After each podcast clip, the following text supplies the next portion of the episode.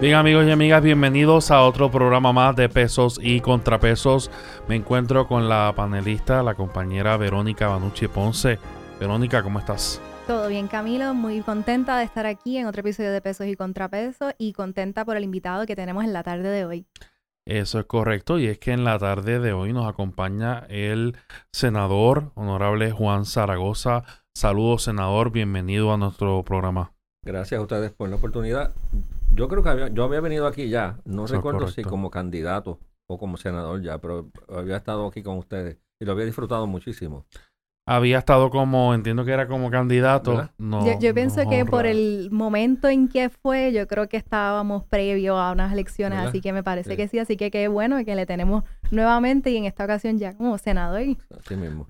Es un reincidente, como digo yo. residente de otro podcast. Le agradecemos nuevamente la, invitación. Yo creo que es muy importante los temas que vamos a discutir hoy. Pero antes tenemos que agradecer a nuestros auspiciadores. Y es que si, usted tiene una actividad o algo que requiere o necesita eh, un barista o, o coctelería para ofrecerle a sus invitados e invitadas, Miren, usted tiene la solución y es que VisiBar te da la respuesta. Siga VisiBar en, en Instagram, arroba VisiBarPR, Instagram, arroba VisiBarPR. Tiene un carrito bien chévere, te, te, hacen tu propio café, tu coctelería para cualquier actividad, tanto privada o corporativa. Así que ya lo saben en Instagram, arroba VisiBarPR. Bueno, y a lo que venimos, Verónica, ¿qué vamos a hablar hoy? Bueno, tenemos unos cuantos temas eh, muy contextualizados. Eh, recientemente el gobernador vetó cinco medidas. Hemos visto que el senador ha estado siendo muy vocal, particularmente sobre la medida, eh, el proyecto del Senado 563, que era la que buscaba aumentar el salario de las personas, de los empleados públicos. y queríamos saber, senador, en qué parte del trámite se encuentra, se van a ir por encima del veto del gobernador, cuál es su postura referente a la decisión del gobernador de no aprobar esta medida. Pues mira, ahora mismo la intención de nosotros es tratar de ir por encima del veto, ¿verdad? Por lo menos en el Senado. Tú sabes que para ir por encima del veto se necesitan dos terceras partes. Nosotros somos 27, dos terceras partes son 18. La delegación del Partido Popular somos 12, los partidos minoritarios que no son el partido PNP son 5. Ahí tienes 17. Pues entonces estamos buscando un valiente de partido nuevo para llegar a los 18. A, nosotros nos sorprendió que lo vetara. Primero porque nos parece, ¿verdad?, que, que, que es algo tan, tan justo. Eh, mi reacción visceral cuando yo vi lo del veto fue, pero es que es que, es que, es que por fortaleza la gente no hace compra. La gente no echa gasolina. La gente, a alguien le paga la luz. Oye, una libre pan de agua te cuesta 2.70 y pico. Tú vas y compras pan y leche y te cuesta 5 pesos y pico. Entonces una comprita, no la grande, la de mantenimiento. Y se te van 60 pesos. Y lo que llevas es una bolsa. Entonces, tú dices, pero ¿cómo realmente en Fortaleza piensan que la gente puede vivir con menos de salario mínimo? Entonces, a nosotros se nos hizo un poco difícil en la comisión conseguir los datos de los números, ¿verdad? Pero hicimos unos estimados. Eh, el salario, lo que nosotros proponíamos era equipararlos con la empresa privada. ¿Qué significa eso? Pues hay un escalón que es el primero, que es subirlo a 850, que es el que está vigente hoy. Eh, ¿Cuánto cuesta eso en el caso de los empleados públicos, pues hay que partir estableciendo que hay una orden ejecutiva vigente que establece que el empleado público no se puede ganar menos de 8.25. ¿Y hay empleados todavía que están? Hay empleados, se estima que son entre 10 y 15 mil en 8.25. O sea que esa, ese primer brinco es una pesetita nada más. ¿Cuánto puede costar eso? Pues entre 5 y 7 millones y medio para un año completo.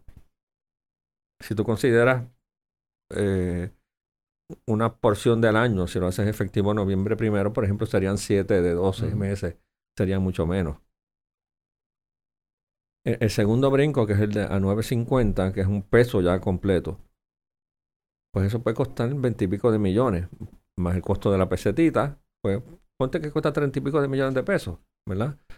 eh, el gobernador hace dos planteamientos principales. Uno, pues eh, el costo, ¿verdad? dice que está en contra del plan fiscal porque no está. y, segundo, él nos dice que eso se está contemplando en el plan de reclasificación y remuneración.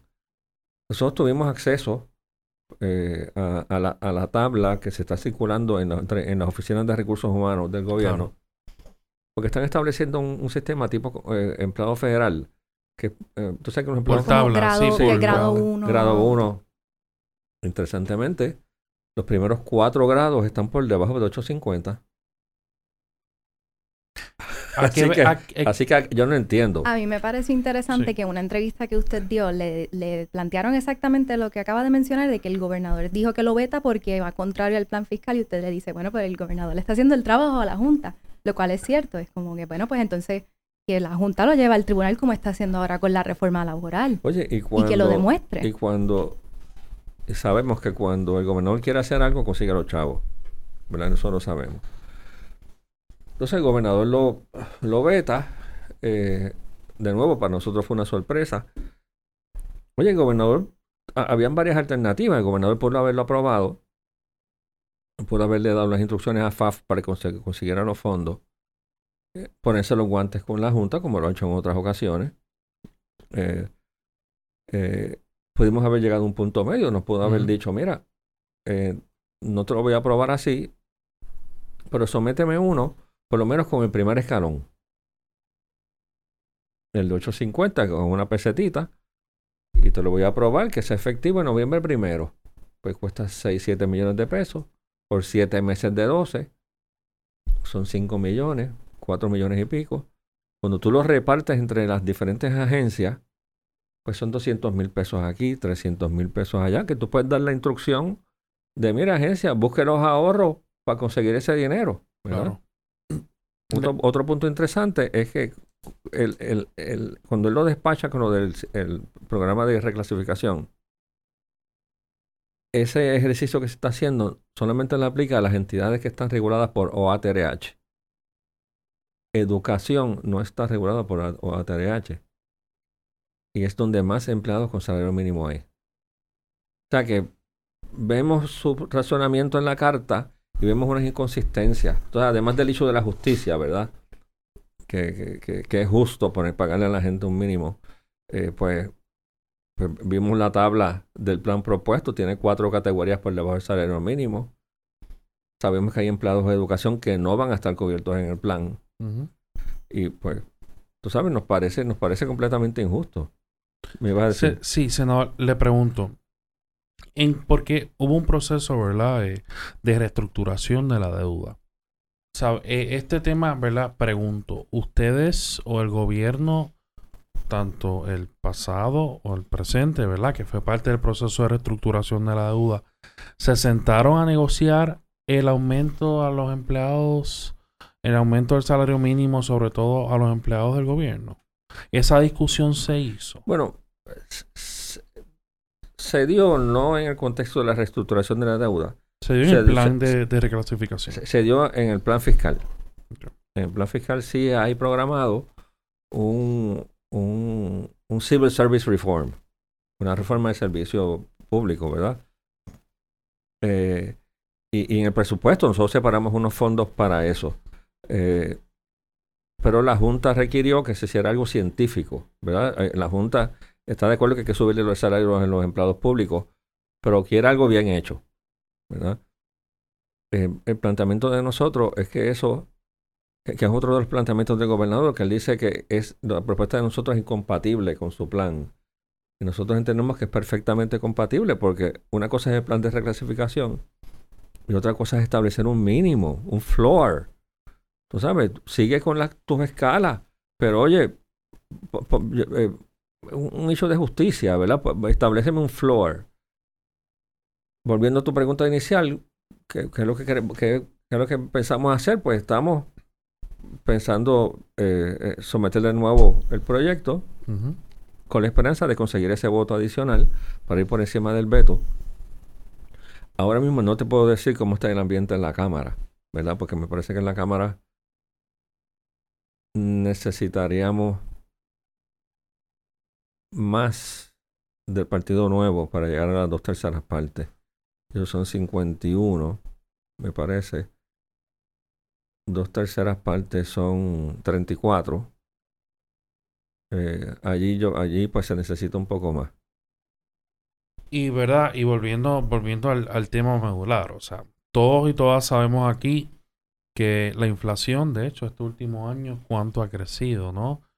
Uno se está hablando de un 12%, hay estudios que están hablando más. Esto no es una inflación eh, a nivel eh, local, sino a nivel eh, internacional que ha venido arrastrando tanto por la pandemia como por la guerra entre Rusia y Ucrania y todo esto. No, no, ¿No cree que sea más fácil crear un proyecto de ley? Claro que esto requerirá eh, de otra estructura, requerirá otra intervención, eh, una vara mucho más alta, de que al igual que, que se propuso eh, para el salario mínimo de los empleados privados, se traslada al salario mínimo público, porque aquí, aquí hay que recordar algo.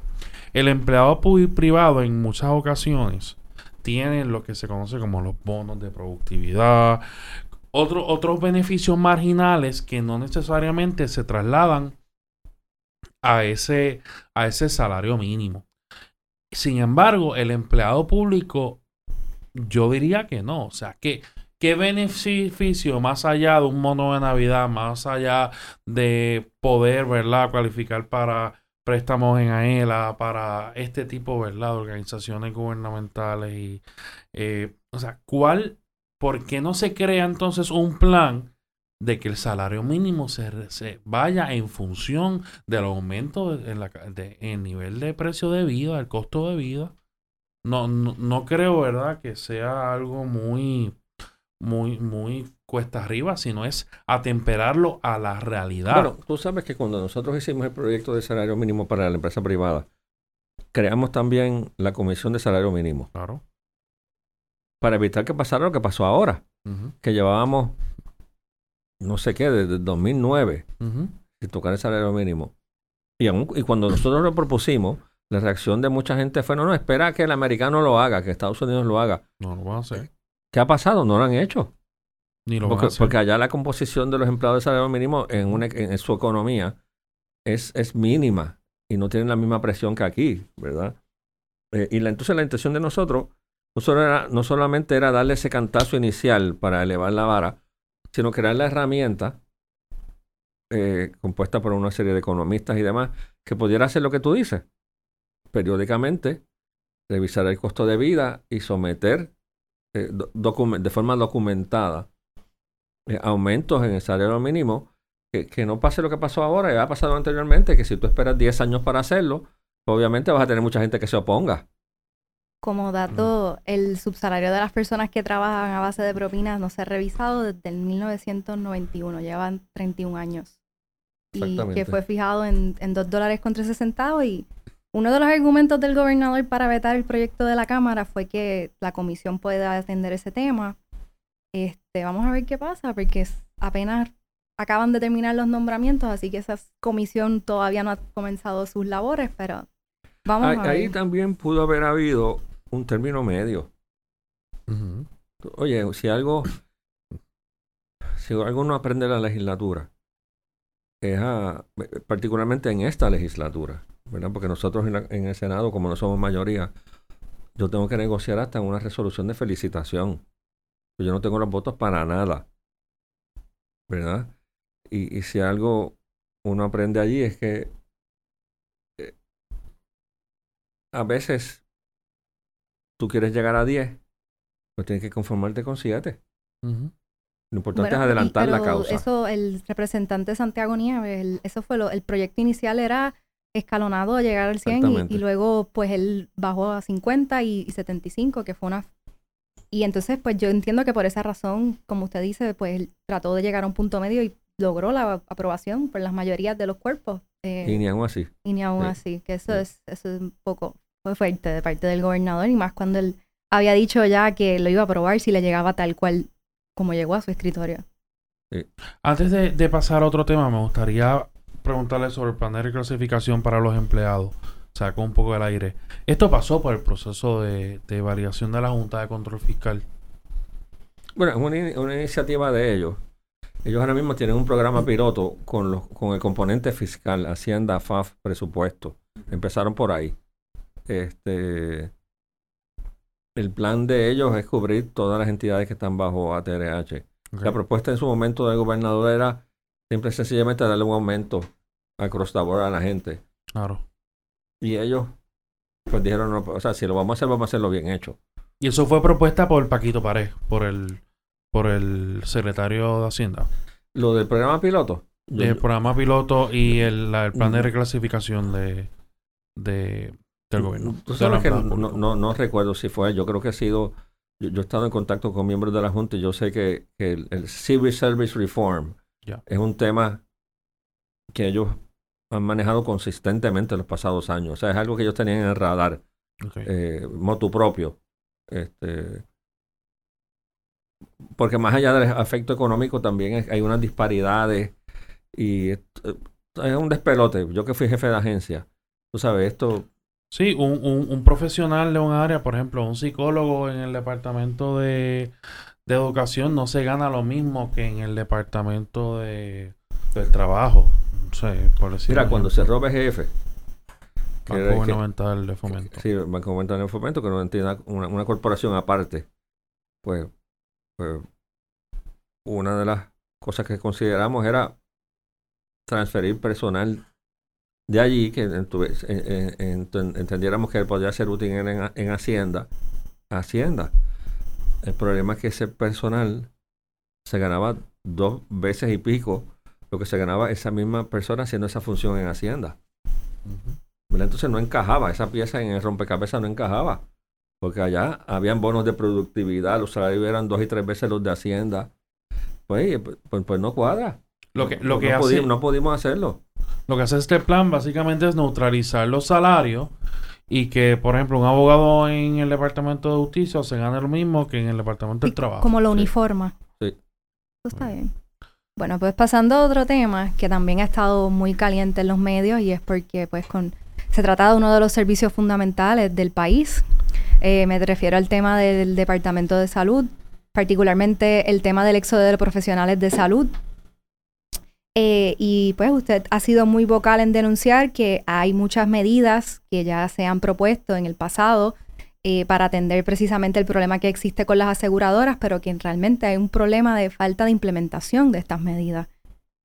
Eh, y usted va a llevar vistas, a cabo vistas públicas para ver entonces de qué trata el problema. Y yo quería saber si, si usted tiene alguna hipótesis del por qué no se están implementando estas medidas y qué usted espera que ocurra en estas vistas públicas. Bueno, la hipótesis mía es que es por diseño. Este, ¿Y quién se beneficia entonces? ¿Quién? Porque si hay un diseño... Fortaleza. Ok. Porque, mírenlo de esta forma. Se aprueba una ley, ¿verdad? que el gobernador no está convencido. La firma. Entonces le dice a FAF que no la defienda, que no haga el análisis económico que requiere la Junta. La Junta le pasa por encima, la revoca, o la cuestiona, ya van a tribunal. El gobierno de Puerto Rico pierde el caso. ¿Quién es el malo de la película? La Junta. Cuando nosotros empezamos a, meternos en este tema de la salud, la reacción de la gente en el Capitolio, en los pasillos, era no te metas porque la Junta ya decidió eso y está en contra de, eso que tú propones. Nosotros empezamos a bajar los casos del apelativo federal y en varios de ellos que encontramos fue un regaño a FAF por no hacer su trabajo hay, uno que es un clásico que, les dice, esto eh, no not, even facial compliance. O sea, AFAC metió un memo de media página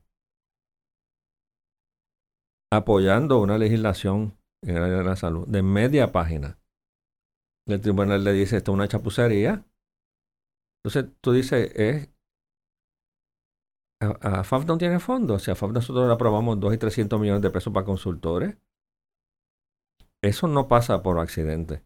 Eso pasa por diseño. el gobernador firma la medida y le dice a FAF, vétala. Y como a FAF la veta, pues no hace su trabajo y la Junta le pasa por encima. ¿Quién queda como el malo? La Junta. ¿Quién queda bien? El gobernador. Esa, es la hipótesis de nosotros. Y está clarito, clarito. Eh, y, las cosas que le ha dicho el tribunal a FAF dan, dan vergüenza. Nos ha pasado por la piedra, pero, pero bien duro, bien duro. Este, por eso varios de esos proyectos nosotros vamos a, revivir, los vamos a actualizar, los vamos a someter de nuevo. Estamos también pasando una resolución para, para atender la situación de AFAF.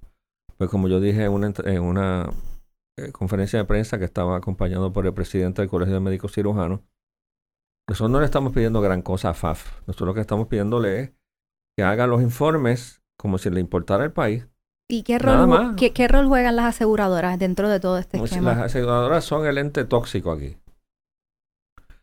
Claro. Oye, hay una realidad. Tú le entregas el sistema de salud a las aseguradoras y después te sorprende que las aseguradoras se comportan como tal.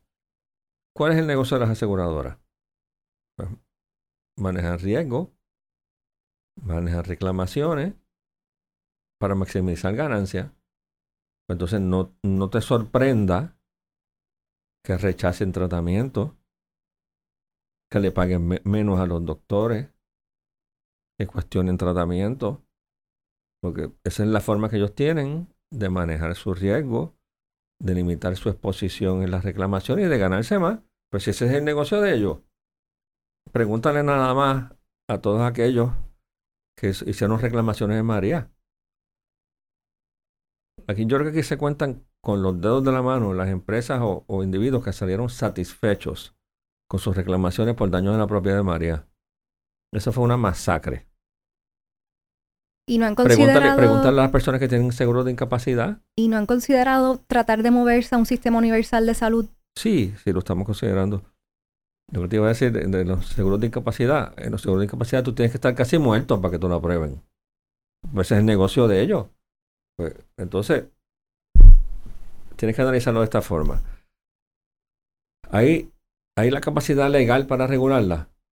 ¿Verdad? Porque si, si tú ves el universo aquí de, de, de, de, la gente, de la población, hay varias canastas. La canasta grande es la canasta del plan vital, que es Medicaid, que es millón y pico, millón dos personas, algo así. La segunda canasta grande es Medicare, que son 700 y pico mil personas. Medicare tiene una variante que surgió en los pasados años, que es Advantage.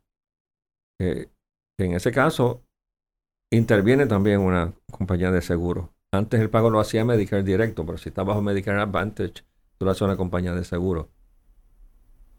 La otra canasta es la gente que tiene plan privado. La otra canasta son la gente que tiene, los veteranos, que tienen un sistema de salud y la otra canasta son los que no tienen.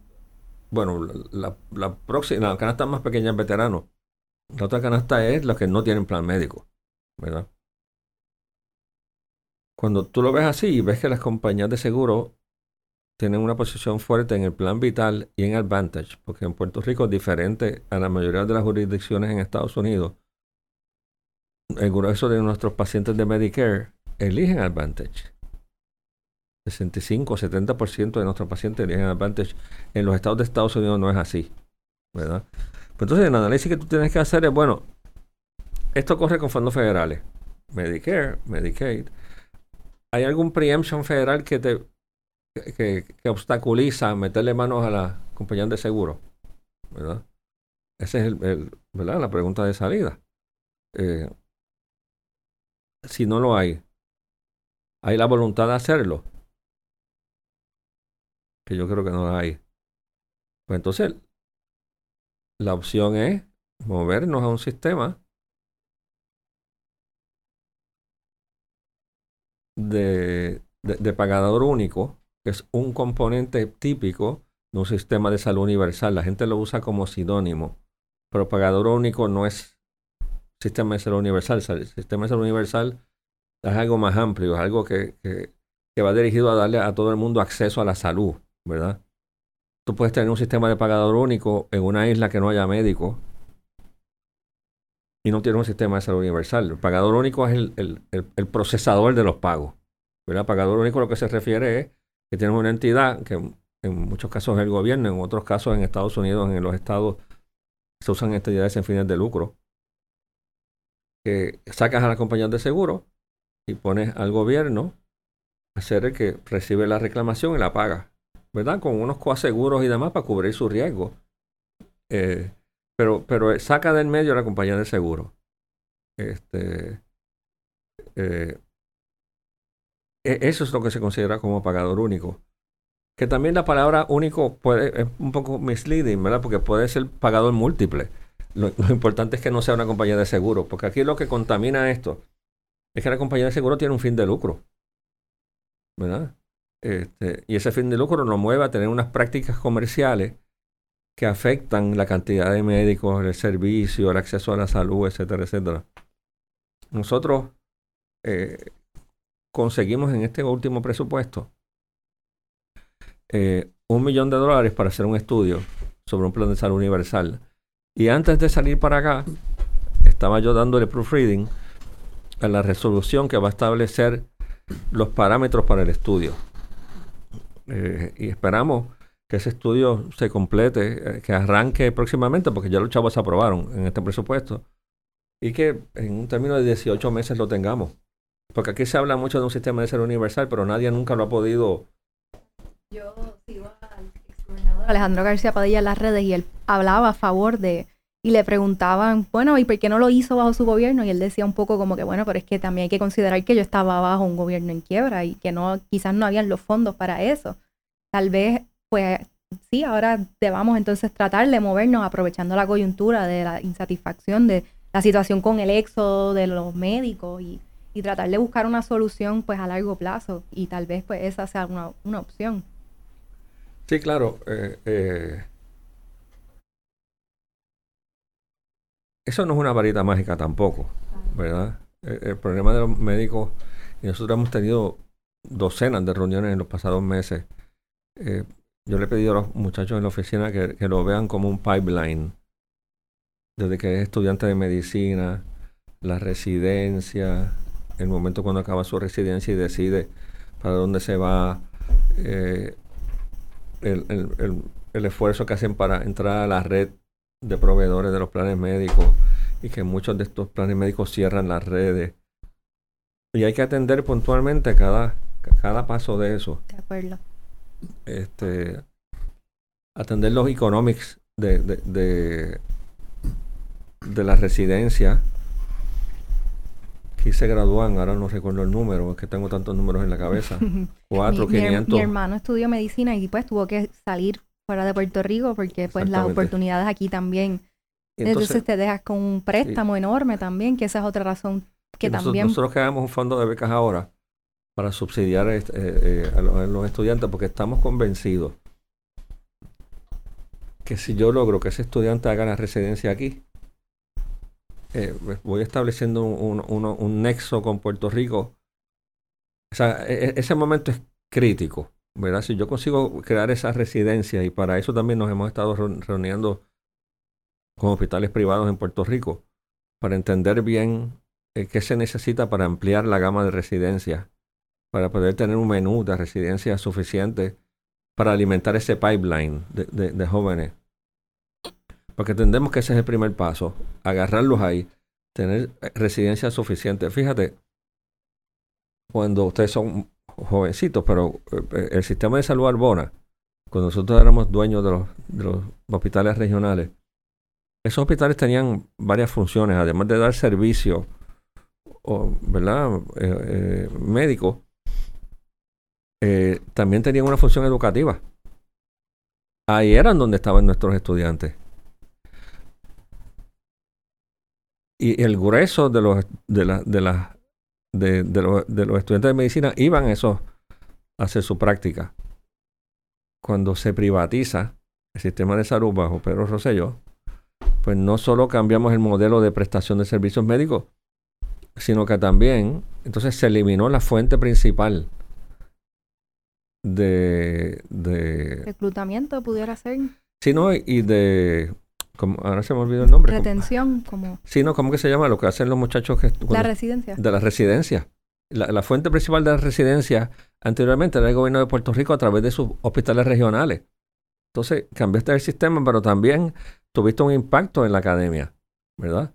Entonces lo dejaste todo entre el centro médico y los hospitales privados. Y entonces, pues, eh, la residencia tiene un costo para los hospitales, un costo significativo, ¿verdad? O sea que tienes que impactarlo desde ahí, la residencia. Este, luego, tienes que impactarlo, que es un proyecto que radicamos también en estos días, para obligar a toda compañía de seguro que está en el plan vital y que también tiene Advantage a que no puede cerrar la red. 84, ¿verdad? Sí. Y el, el que mencionas que es para no mantener relaciones de negocio con organizaciones de seguro de salud. Que cierren las redes. Exactamente. ¿Y en qué este. trámite del proceso se encuentra esa medida? Ese deben empezar vistas públicas recién, eh, ¿Y cuándo son las vistas, ambas vistas públicas, las que va a ser para recopilar información y, y cuándo son las vistas públicas de este proyecto? No tengo las fechas exactas, pero te las podemos proveer para que las compartas con, con tu audiencia. Para estar atentas. Pues de nuevo, si lo ves como un pipeline y puedes atender el issue de la residencia, pero no logras nada si cuando se gradúan no tienen acceso a la red. Oye, porque tienes este estudiante que, que tiene 2, 3, 400 mil pesos de préstamos estudiantiles, tiene que empezar a pagar el préstamo, tiene eh, eh, la presión de empezar a trabajar. Las compañías de seguro se tardan seis meses, un año, año y medio en permitirle la entrada al baile. Pues, pues con razón se van a ir. O sea que esto hay que verlo, hay que disectarlo, ¿verdad? decir, pues, aumentar, subsidiar las residencias, eh, eh, evitar que se, se, cierren las redes. Una vez entraste al baile, asegurarnos que se le compensa a los médicos justamente. Toda esa cadena de, de situaciones las tienes que atender para, para asegurarte que los médicos no se vayan, ¿verdad? Algunas de ellas las atiende indirectamente a, sacar las compañías de seguro. Claro. Bueno, senador, le agradecemos. Digo, es un tema interesantísimo. Ah, Nosotros llevamos seis meses sí, pero no queríamos ir tan, antes eh, preguntarle eh, sobre usted en particular. Yo sé que estamos todavía, nos falta eh, bastante, pero así como lo tuvimos previo a su elección, queremos saber cuáles van a ser sus próximos pasos dentro de la política. Queríamos también saber del partido, del futuro del partido, qué usted piensa que va a pasar, quién será el próximo presidente o la próxima presidenta, eh, perdón, o, el candidato a la gobernación. ¿Y cuál es, cómo usted ve el partido? Mira, yo soy un estudioso de la conducta organizacional. Toda mi vida me pues, hice mis estudios en administración, en gerencia y demás. El Partido Popular es la típica organización madura, eh, con, signos de agotamiento, eh, como una serie de amenazas externas de partidos emergentes y, no tan emergentes porque ya tú sabes ya tienen, bastante fuerza. Inestabilidad interna cuando tú vas perdiendo hegemonía y fortaleza también es en cualquier organización es mucho más difícil de mantener un, un discurso homogéneo, ¿verdad? Eh, también el, el, Partido Popular tiende a ser un partido bastante nostálgico. Eh, el, el, reconocimiento y darle valor a tu historia es, es muy importante pero no te puede servir como lastre, ¿verdad? Eh, yo, siempre, con la gente que hablo del tema, le doy el ejemplo de Kodak. La compañía Kodak, que fue una compañía que democratizó la, la, fotografía, y digo democratizó porque eh, la fotografía a principios del siglo XX era un lujo, solamente los ricos, por eso las fotos viejas que tú ves es de esta gente con todas estas ropas. Porque los ricos, son porque los ricos eran los únicos, ¿verdad? Sí, sí. Kodak fue la que democratizó la fotografía. Pero yo no sé si ustedes saben que en Kodak fue que se desarrolló la fotografía digital. Y hay esta historia famosa de que fueron a la junta de directores. Esta persona dentro del Departamento de Research y Development de Kodak a plantearle a la junta de Kodak moverse de la fotografía de papel a la digital y la votaron como bolsa de allí. Le dijeron, no, no, no, no, no. El presidente le dijo, la gente siempre va a querer las fotos en papel. Así que no te voy a dar el funding. La desarrollaste, te felicito, pero archívalo. Porque la fotografía digital no tiene futuro. Porque nosotros somos Kodak. Las oficinas de Kodak eran como un museo. ¿Verdad? Todas estas fotos antiguas. Nosotros somos. Nosotros. Y, el, ellos padecían del virus de la nostalgia.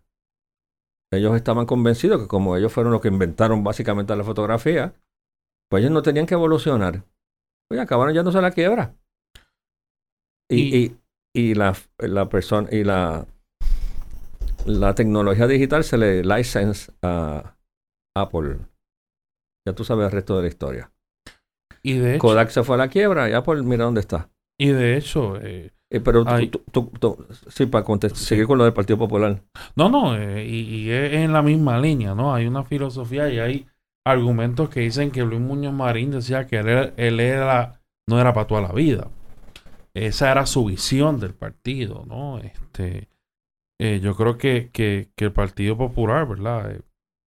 tiene varias, varias, varias filosofías, ¿no? Están los estados libristas, están los los soberanistas, pero que hay un argumento muy popular que es eh, que deben unir esfuerzos para definir ¿no? lo que realmente qué, qué es lo que qué es lo que busca el Partido Popular frente a la, a la nueva realidad. Usted mencionado ahorita el cambio radical de, de, de Kodak, ¿no? Eh, aquí hay un cambio radical social, un cambio radical eh, en todo el sentido de la palabra eh, democrático y, sobre todo... Y, entonces todo... Eh, y, ser un partido maduro y tener estas, estas amenazas internas y externas y ese grado de nostalgia no es necesariamente malo. Es, todo depende de cómo tú uses eso, ¿verdad? Si lo usas para hacer un proceso de introspección y, y, de transformación, es lo que yo creo que debe pasar en el partido. Este, esto mismo de la justicia social. ¿Cómo se define justicia social en el, tiempo del Internet? En el tiempo de que ya los muchachos no tienen lombrices porque no van, no van descalzos a la escuela, ¿verdad? Eh, ¿cómo, se define justicia social en el siglo XXI? Eh, eh, o sea, hay que, hay que actualizar el mensaje. Este, hay que, hay que los compañeros dicen, ¿verdad? Esto es fácil de decirlo, tenemos que volver a nuestras raíces. Pero ¿cuáles son esas raíces? ¿Verdad? Este, ¿cómo, ¿Cómo tú actualizas esas raíces al siglo XXI? Este, donde tal vez la necesidad material no es tanta, pero ahí sí hay otras necesidades que tiene la gente, ¿verdad? Y, y ahí, ahí lo que usted dice, yo, yo pienso que la justicia social se va a definir en función de las necesidades de cada individuo que compone la sociedad.